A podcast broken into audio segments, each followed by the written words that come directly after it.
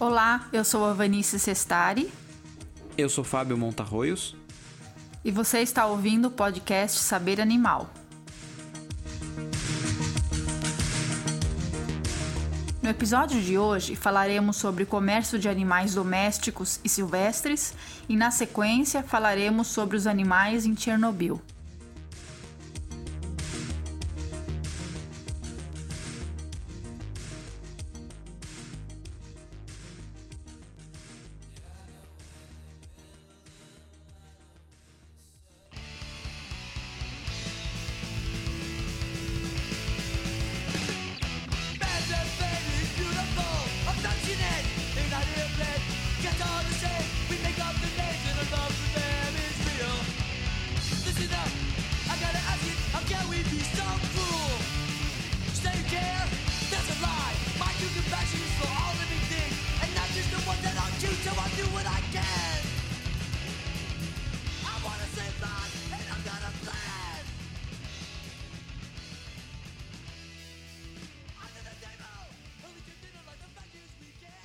Assembleia Legislativa do Estado de São Paulo instaurou Comissão Parlamentar de Inquérito, a chamada CPI, para apurar irregularidades na venda de animais por canis, pet shops e demais estabelecimentos clandestinos, inclusive por meios eletrônicos, no estado de São Paulo.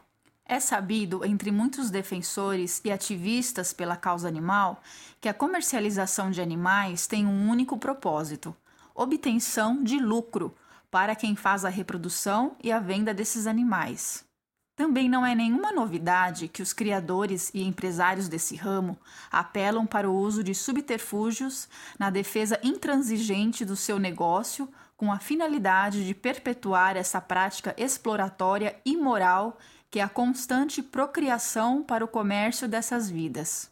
Se já nos aproximamos de algum animal, praticamente todos nós, sabemos de longa data o que neurocientistas declararam em 2012 na Universidade de Cambridge, no Reino Unido, e na presença de Stephen Hawking.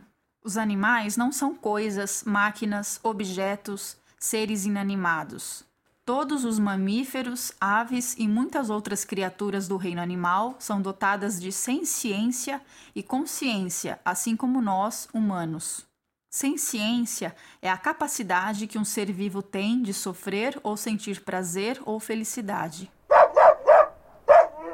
Aqui eu aproveito para fazer uma consideração legal. O Código Civil em vigor está completamente obsoleto no artigo que trata os animais como coisas ou bens semoventes, que andam ou se movem por si próprio. E ainda que não tenha sido alterado, este tema pode e deve ser interpretado conforme a Constituição, que impõe a proteção da fauna e veda a submissão dos animais à crueldade. Em alguns casos, o Poder Judiciário já decidiu que as varas de família têm competência para decidir sobre a guarda compartilhada de animais e regime de visitas, quando do término de um casamento ou de união estável. No entanto, a preocupação é garantir o bem-estar emocional dos seus tutores e não o bem-estar animal. Ainda há muito a avançar. Feita esta observação jurídica, retomamos o assunto para a questão do comércio de animais. Depois de muitas denúncias de ativistas em defesa dos animais a respeito de maus tratos e crueldade impingida a cães e gatos em estabelecimentos que abastecem o mercado pet, a Assembleia Legislativa do Estado de São Paulo instaurou CPI para averiguar e debater sobre a venda de animais. A divulgação midiática dos casos de maus tratos a animais é de fundamental importância, o que não dispensa uma visão mais ampla dessa questão. A crueldade e os maus tratos não atingem somente a cães e gatos e não estão restritos a estabelecimentos clandestinos. Há um sistema perverso de exploração em toda e qualquer atividade que envolva a utilização e instrumentalização de animais, independentemente de sua espécie. O comércio de animais, por mais normal e correto que possa parecer aos olhos de quem os vê em vitrines de lojas organizadas e limpinhas, ainda que praticado dentro da legalidade, camufla uma violência sistemática e antiética na medida em que confina seres vivos sencientes e conscientes a fim de reduzi-los a objetos.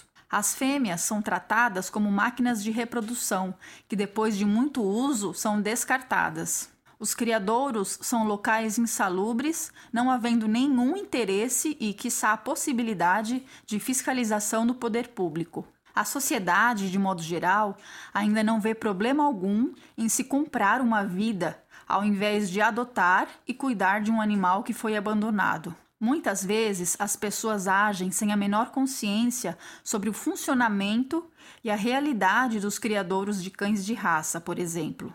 Além de que as pessoas, na era da sociedade de consumo, se comportam de modo impulsivo e irrefletido, se arrependendo posteriormente da compra ou ainda o fazendo por status. Isto precisa mudar e educação é papel do poder público. Atenção, senhoras e senhores legisladores. Vida não é mercadoria por simples questão ética, seja comércio legal ou clandestino.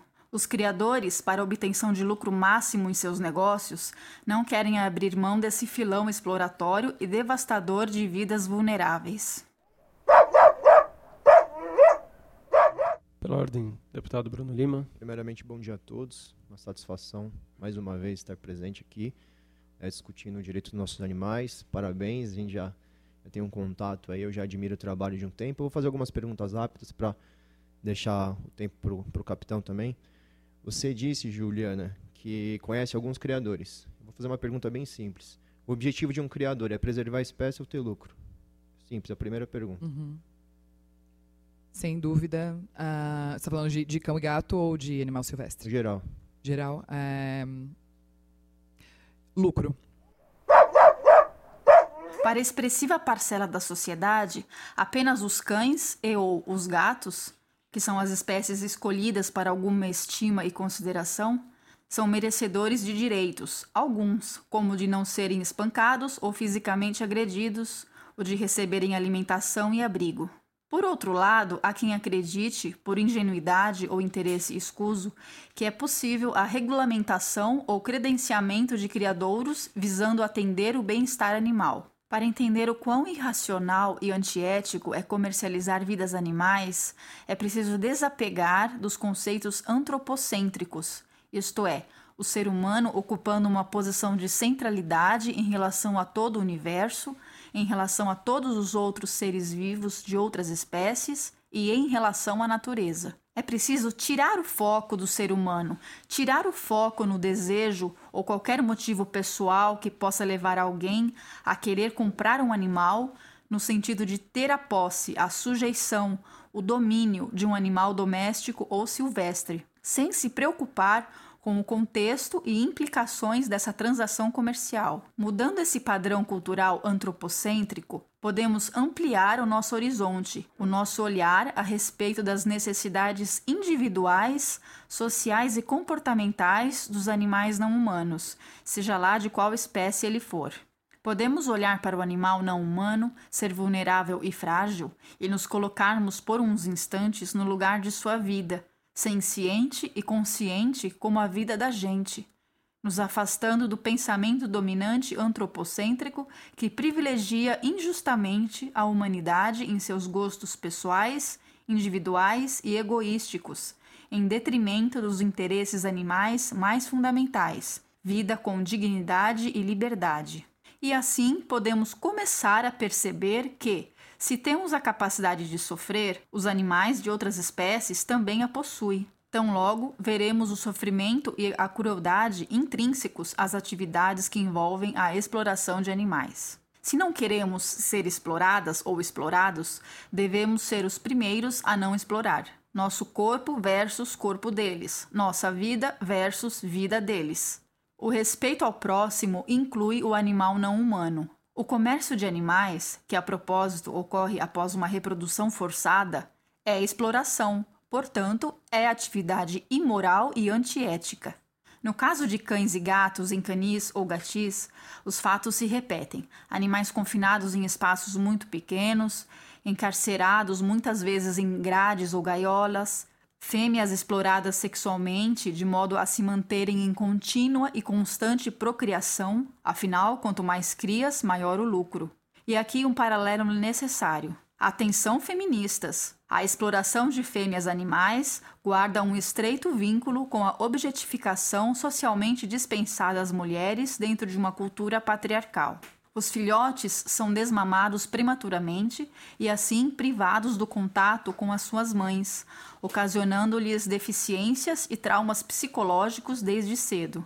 A saúde das fêmeas escravizadas e compelidas à reprodução não é levada em consideração, sendo comum o desenvolvimento de doenças sem que recebam assistência veterinária, simplesmente porque isto significaria queda nos lucros, além de serem tratadas como coisas. Por essas e outras, quem ama cães e ou gatos ou outro animal doméstico não os compra, se adquirir consciência, não fomenta um comércio degradante e cruel. Ante tais constatações, parece claro que não existe a menor possibilidade da existência de criadores, abre aspas, éticos, sérios ou conscientes, fecha aspas, que mercantilizam vidas animais. Logo, a regulamentação da venda de cães e gatos é descabida em sua origem, de modo que inexiste a possibilidade de se evitar o sofrimento ou a crueldade intrínseca a essa atividade lucrativa. Proibir a comercialização de animais domésticos e promover massivas campanhas de conscientização pública, promover e incentivar a adoção de animais que foram resgatados em situação de abandono, são tarefas do poder público além da formulação de políticas públicas para se evitar o abandono e os maus tratos a animais. Programas eficientes de controle populacional de animais por meio ético, como a cirurgia de castração e etc. Vale esclarecer que, por parte de quem compra um animal, propiciar abrigo, água e alimento é insuficiente.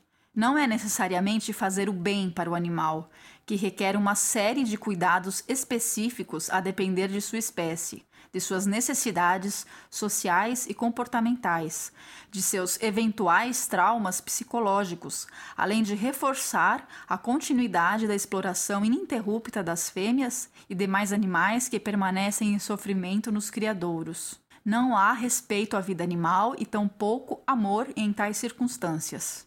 Por outro lado, o argumento geralmente usado por pessoas que têm dificuldade em vislumbrar uma mudança social efetiva por falta de vontade política ou outro interesse escuso, de que, abre aspas, sempre vai ter quem queira comprar um animal, fecha aspas.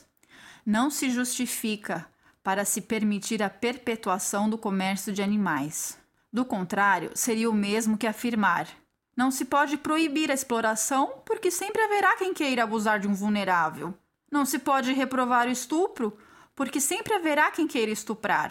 Não se pode reprovar o assassinato, porque sempre haverá quem queira matar, e assim por diante. Ao que se sabe, a proibição da reprodução comercial de cães e gatos já foi adotada na Austrália, apesar do país ser um grande explorador de animais de outras espécies, como já falamos em episódio anterior. Os animalistas abolicionistas, que se conscientizaram sobre as múltiplas facetas da exploração animal, lutam pelo fim da objetificação de todas as espécies de animais, sem exceção, onde, logicamente, também é reconhecida e incluída a necessidade do fim do comércio de cães e gatos e demais animais domesticados, ampliando o debate em defesa da vida animal senciente e consciente. And sorrow. The air we breathe is stale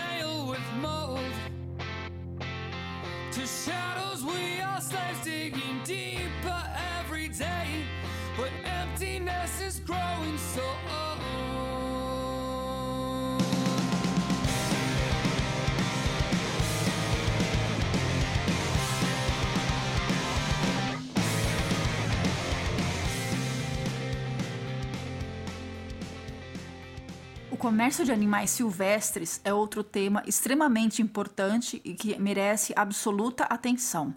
Muito do que falamos até aqui sobre o comércio de animais domésticos, como os cães e os gatos, pode ser estendido e aplicado aos animais silvestres, guardadas as devidas adaptações. Tanto na questão do comércio de cães e gatos quanto na questão do comércio de animais silvestres, o problema principal não está na clandestinidade, mas na sua origem, a atividade mercantil. Novamente, a ausência de ética e também a presença de graves prejuízos ambientais quando falamos em comercialização de silvestres. O comércio de animais silvestres, ainda que efetuado dentro de todos os parâmetros legais e administrativos, é uma questão gravíssima que ultrapassa o sofrimento do indivíduo selvagem. Os pássaros, por exemplo, nascem chocados em incubadeiras em fábricas de ovos para depois serem comercializados e mantidos em cativeiro domiciliar um sofrimento ininterrupto e humanamente inconcebível, dada a violência antinatural de seu nascimento, assim como a natureza não domesticável do silvestre, que já seria o bastante para qualquer pessoa sensata se opor a essa nefasta prática comercial. O habitat natural desse indivíduo animal fica comprometido, já que o silvestre não pode exercer a sua função ecológica proveniente do seu estado de liberdade, ou seja, a retirada de um animal silvestre da natureza para comercialização acarreta num desequilíbrio ambiental incalculável, um prejuízo que se alastra em efeito dominó, já que muitos deles vivem em bandos além de desequilibrar a cadeia alimentar e ainda fomentar o tráfico desses silvestres, como já explicitado por especialistas e profissionais que estão à frente dessa situação caótica no seu dia a dia. Os animais silvestres em seus ambientes naturais é que fazem a preservação da própria espécie por meio de sua natural reprodução, não fosse a destrutiva intervenção humana. O animal humano, no exercício de sua arrogância e ganância, não respeita a vida, não compreende a sua importância e destrói a vida selvagem, os comercializa, tira proveitos da vida e da liberdade alheia por meio do aprisionamento. Tudo em nome do lucro. Uma vez retirados do ambiente natural para viverem confinados em domicílios ou em grades, esses animais perdem a função que exerciam na natureza, além de viverem uma longa vida em contínuo sofrimento.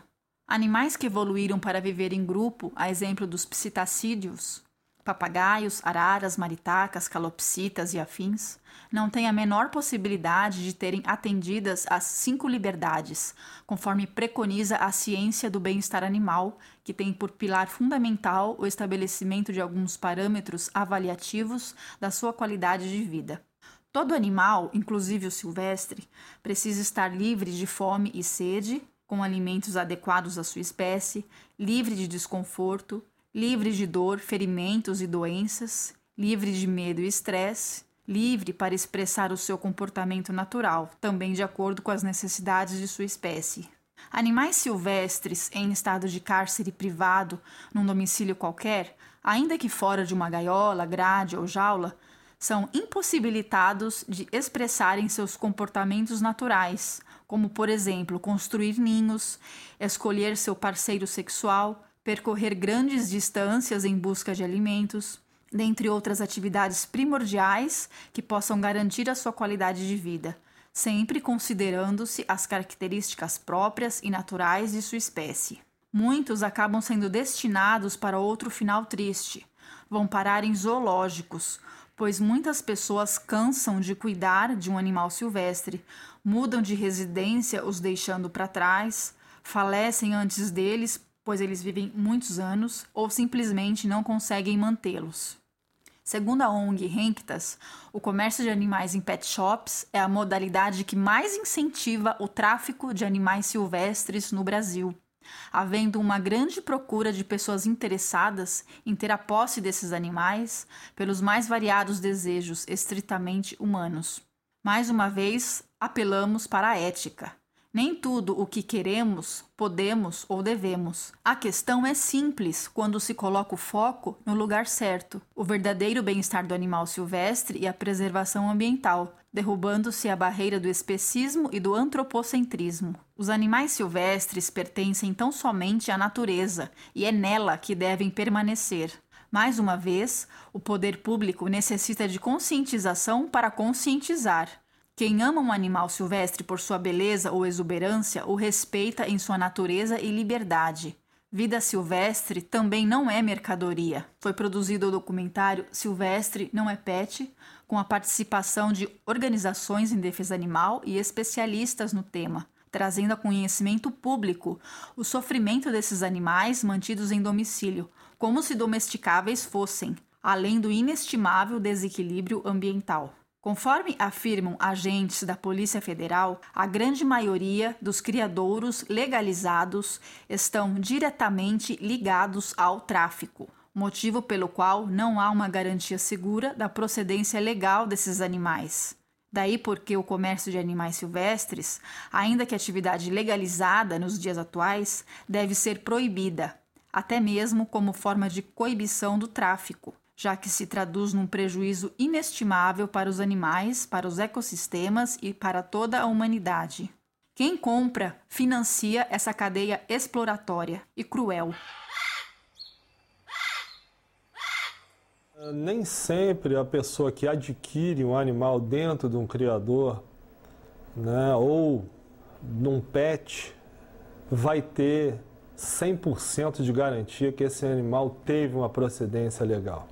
Esses criadores, pela minha experiência aqui, nos quatro anos que eu estou atuando na frente da delegacia, eles estão operando 80% na ilegalidade. Então, esse é um problema. O traficante hoje já faz uma parceria com alguns desses criadores e retiram os animais da natureza, introduzem eles nos criadores comerciais, eles ali ganham nota fiscal, ganham marcação e são colocados no mercado.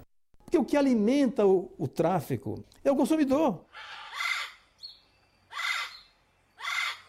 No Brasil, é permitida por lei federal a comercialização de silvestres e a Lei de Crimes Ambientais pune o comércio de animais silvestres desde que provenientes de criadouros não autorizados ou sem a devida permissão, licença ou autorização da autoridade competente.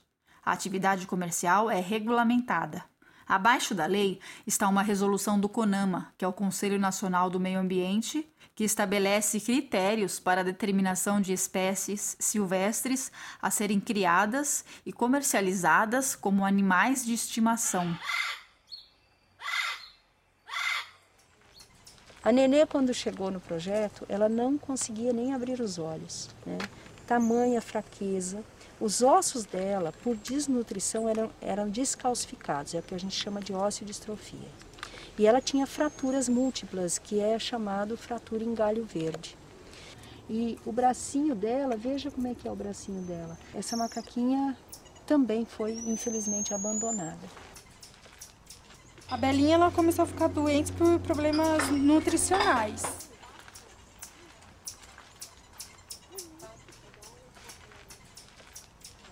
É um outro caso de um animal comprado numa loja, né? E o Bill foi levado para casa, cresceu, é, e num acidente doméstico ele teve uma fratura na perna.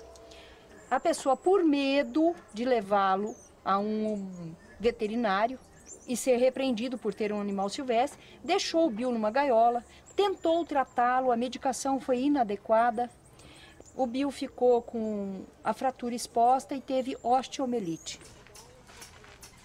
Funcho, venha pequeno, eu tô aqui, venha Funcho. Aqui, chumbinho, traz o Funcho aqui, venha. Aqui, ó.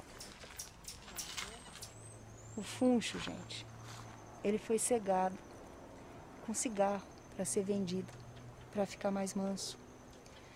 Ele geralmente fazem lesões absurdas nesses animais, embriagam, para dizer que o bicho está manso, que é domesticado. Funcho foi comprado, provavelmente, aí do tráfico de animais. E como nós sabemos que ele foi cegado assim com cigarro, pelas sequelas que ele tem, pelas marcas que ele tem, né? Então ele é cego dos dois olhos. Muitas mutilações, infelizmente, são comuns no tráfico de animais.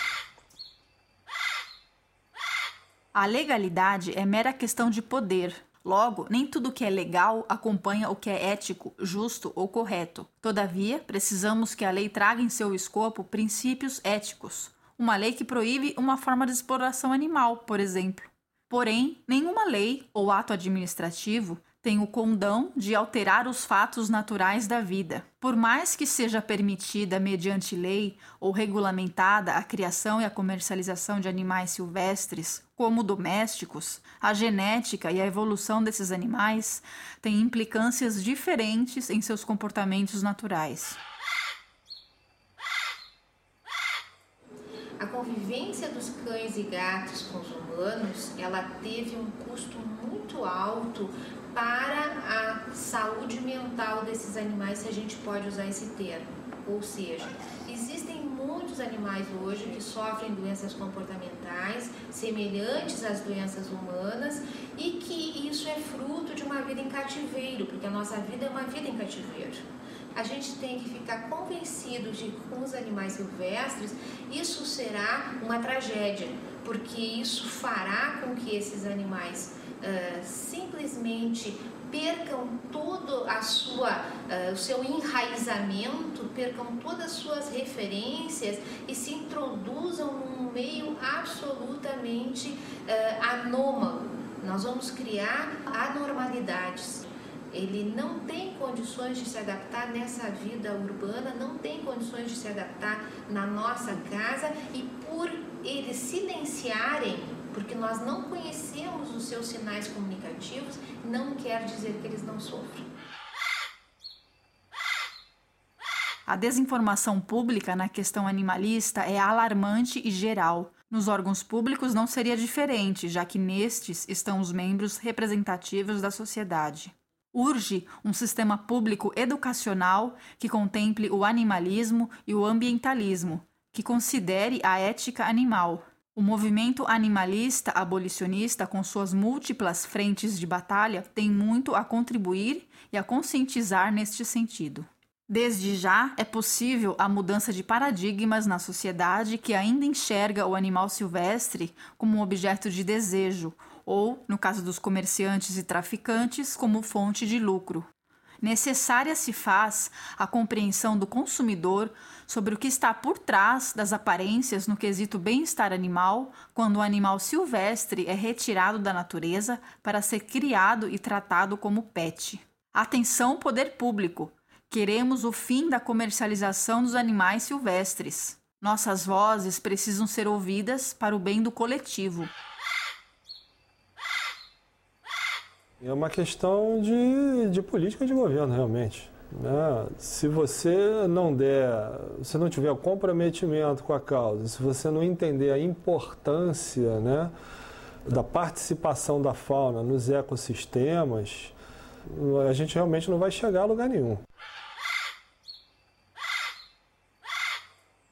É indispensável a conscientização ética em respeito à fauna silvestre na natureza e além das questões ecológicas fundamentais e o respeito à vida senciente do animal, que sem dúvida alguma sofre por não estar no seu meio natural. Ainda há a questão gravíssima do fomento ao tráfico desses animais. Até quando negligenciaremos o respeito à vida em todas as suas formas e manifestações?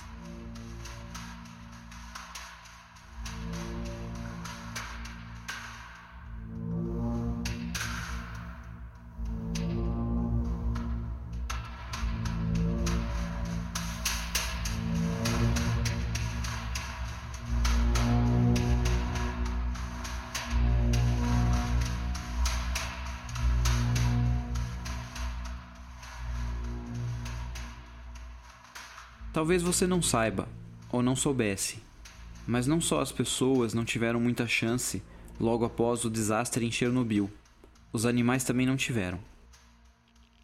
Ocorrido em abril de 1986, a explosão de um reator nuclear na antiga União Soviética vitimou, de imediato, pessoas que trabalhavam na usina naquele fatídico momento. E, em seguida, com uma imensa onda de partículas radioativas lançadas ao ar, a vida de animais selvagens e domésticos foi destroçada em nível molecular. Não se sabe ao certo o número de vítimas humanas, que pode girar entre 4 mil ou 96 mil, segundo diversas estimativas, em contraposição aos, pasmem, 31 mortos indicados pelos dados oficiais.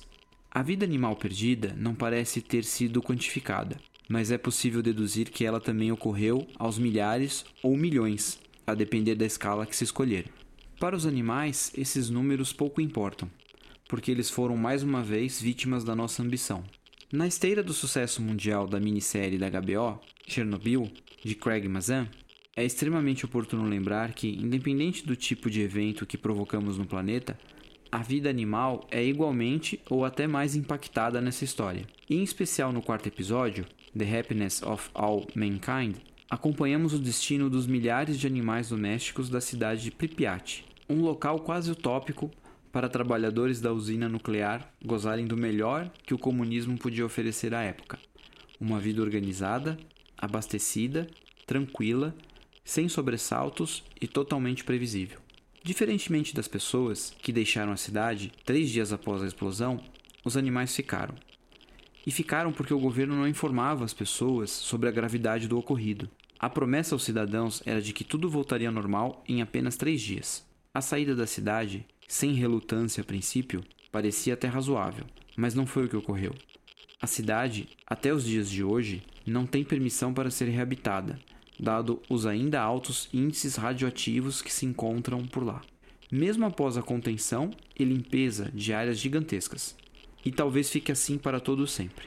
Com isso, a minissérie tenta ser fidedigna aos eventos históricos e, claro, bebe de muitas fontes mas principalmente da obra da Prêmio Nobel Svetlana Alexievich. Na verdade, Svetlana merecia ser até acreditada na série, como revelou o jornal É o País. Não o foi. A Vanice vai ler, então, um trecho do livro Vozes de Chernobyl, a história oral do desastre nuclear, de 2016. Desta consagrada bielorrussa que ouviu pessoas que tiveram suas vidas diretamente impactadas. Do capítulo Entrevista da autora consigo mesma, sobre a história omitida e sobre por que Chernobyl desafia nossa visão de mundo.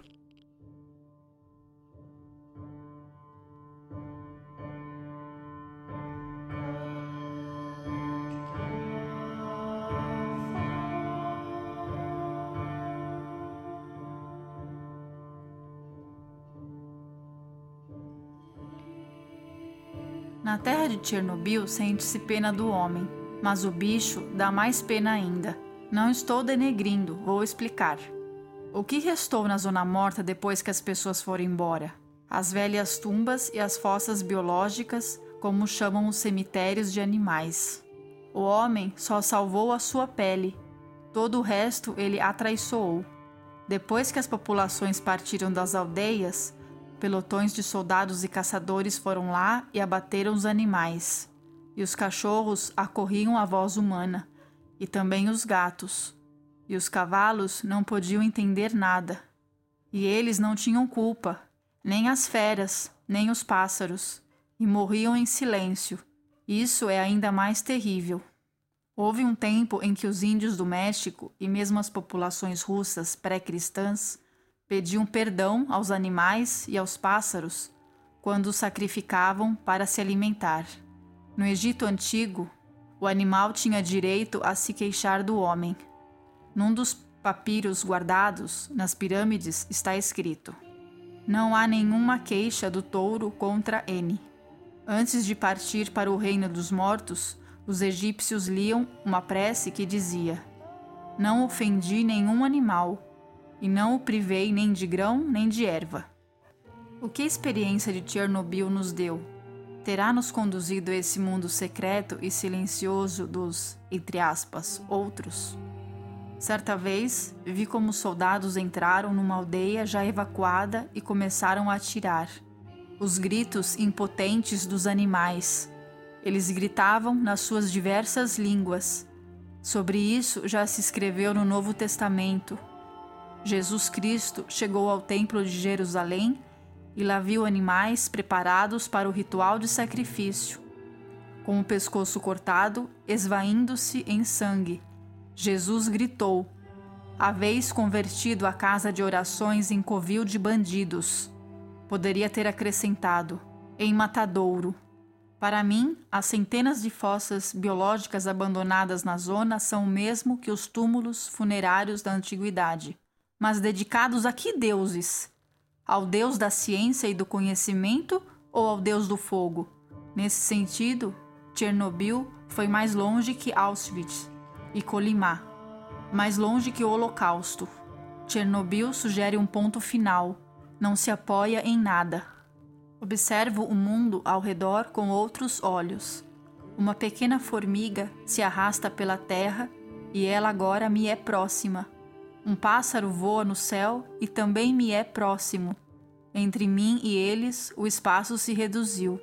Não há mais o abismo de antes. Tudo é vida. Lembro-me também do que me contou um velho apicultor e depois ouvi de outras pessoas. Abre aspas. Saí pela manhã ao jardim e notei que faltava algo. Faltava o som familiar.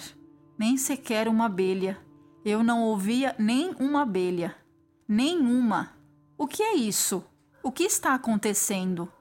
No segundo dia, elas não voaram. E também no terceiro. Depois nos informaram que tinha acontecido um acidente na central atômica, que era perto. Durante muito tempo não soubemos de nada. As abelhas sabiam, mas nós não. Agora, se noto algo estranho, vou observá-las. Nelas está a vida. Fecha aspas. Outro exemplo, eu conversava com pescadores junto ao rio e eles me contaram. Aspas. Nós esperávamos que nos explicassem pela televisão que dissessem como nos salvar. E as minhocas, minhocas comuns, elas entravam na terra, desciam fundo, meio metro, talvez um metro, e nós não entendíamos. Nós cavávamos, cavávamos, não conseguíamos nenhuma minhoca para pescar. Fecha aspas. Quem de nós é o primeiro? Quem está mais sólida e eternamente ligado à terra? Nós ou eles? Devíamos aprender com eles como sobreviver e como viver.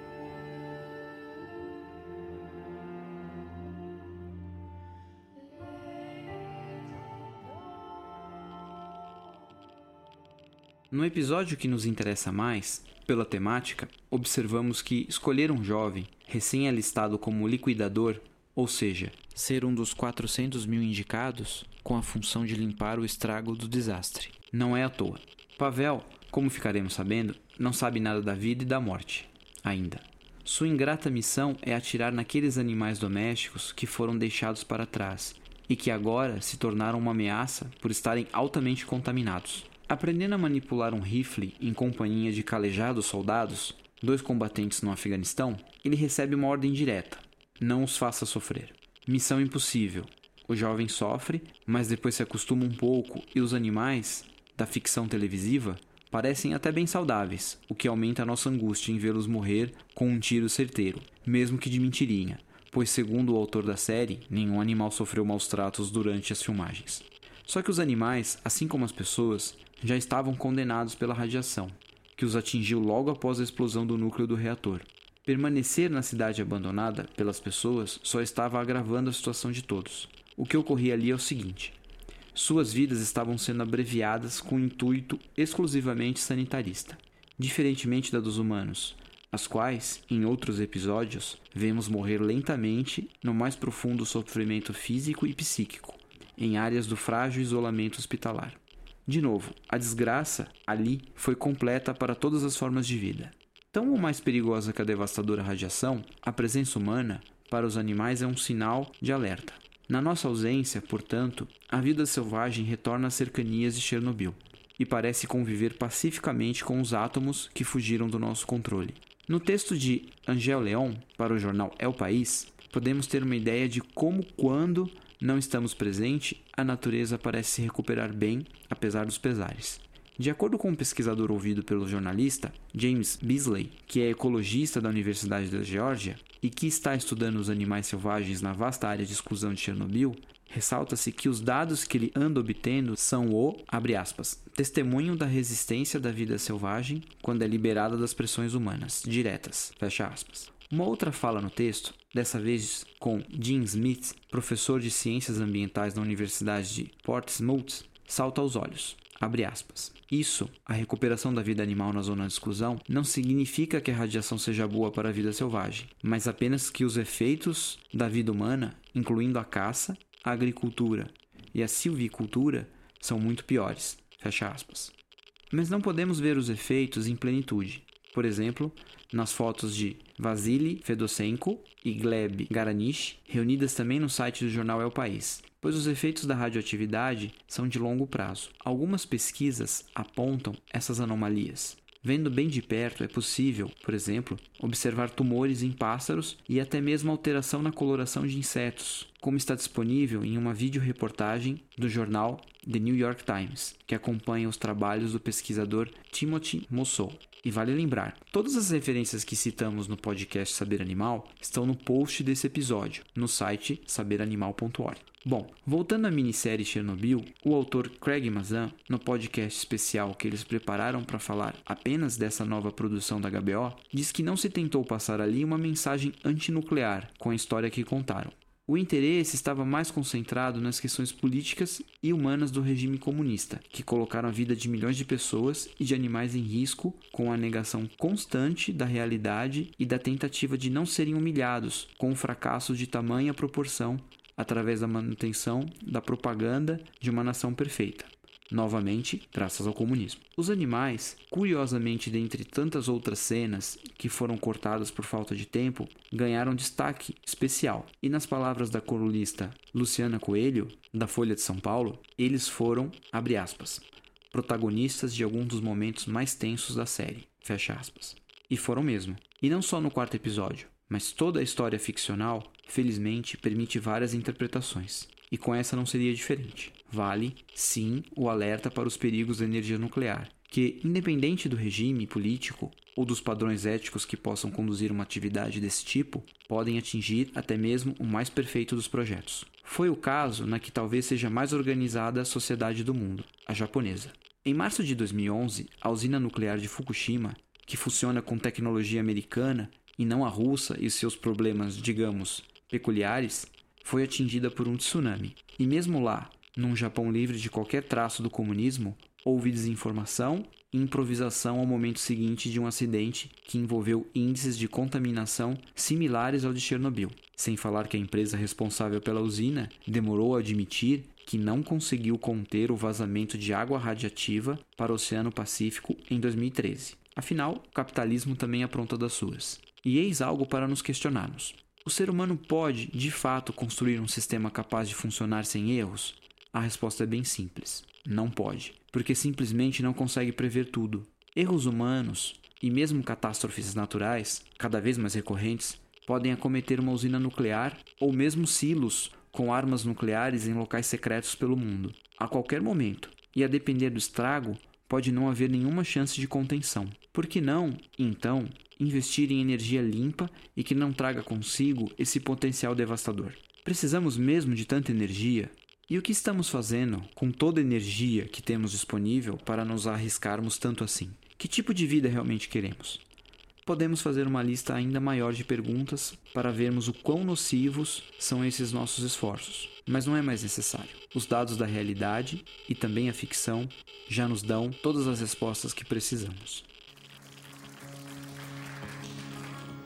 It was a Friday in April 1986. the day that the nightmare began.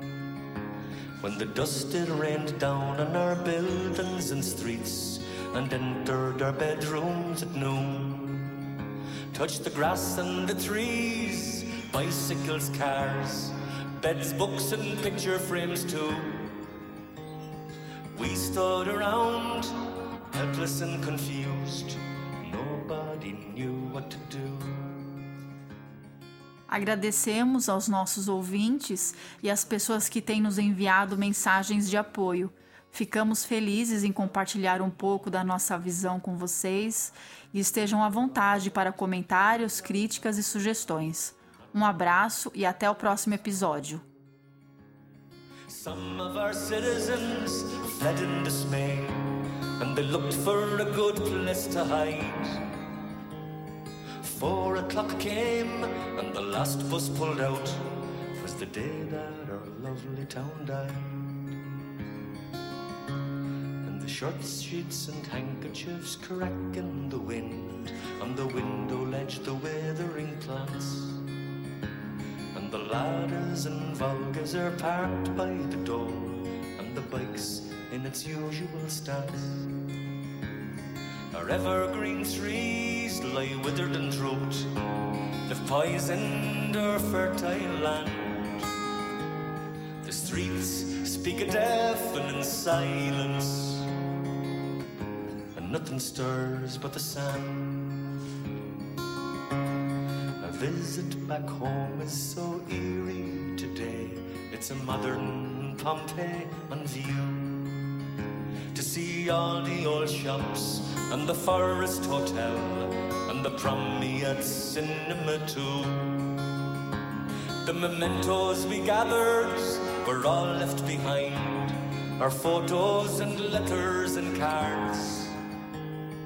Toys of our children untouchable now. Toy soldiers left standing on guard. So fare thee well, Pripyat, my home and my soul. Your sorrow can know no release. A terrifying glimpse of the future you show. Our children all scattered like geese. The clothesline still sways, but the owner's long gone as the nomadic era returns. The questions in black and white dare to death, and the answers so easy to learn. And the shirt sheets and handkerchiefs crack in the wind, on the window ledge the withering plants. And the ladders and Volgas are parked by the door, and the bike's in its usual stance. Our evergreen trees lie withered and drooped, they've poisoned our fertile land. The streets speak a deafening silence, and nothing stirs but the sand.